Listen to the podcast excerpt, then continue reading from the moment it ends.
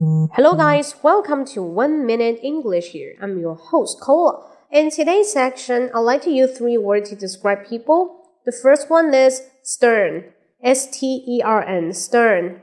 For example, when you're looking at something you dislike, or you meet your enemy, and you hate them, so you will become very stern. Your face will turn to stern. So stern is a face usually you stare at a person that showing that you're not so happy. S-T-E-R-N, stern.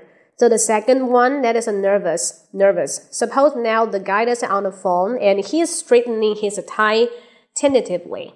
At that time, and he just being so nervous, maybe he will um, attend an interview or just want to be investigated. Yeah.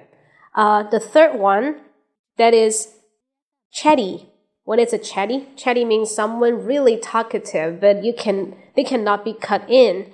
Uh, if you want to interrupt him and making your own word, no, you do not have this kind of chance. So chatty is always someone talking about himself and speak a lot. Got it? Three word, make a briefing. The first one is stern, nervous, and chatty. Stern, nervous, and chatty. Got it? Hopefully we'll like it. For more kind of details, you can subscribe to my WeChat account. 英语口语风暴，英语口语风暴。 Hope you like it. See you next time. Bye bye.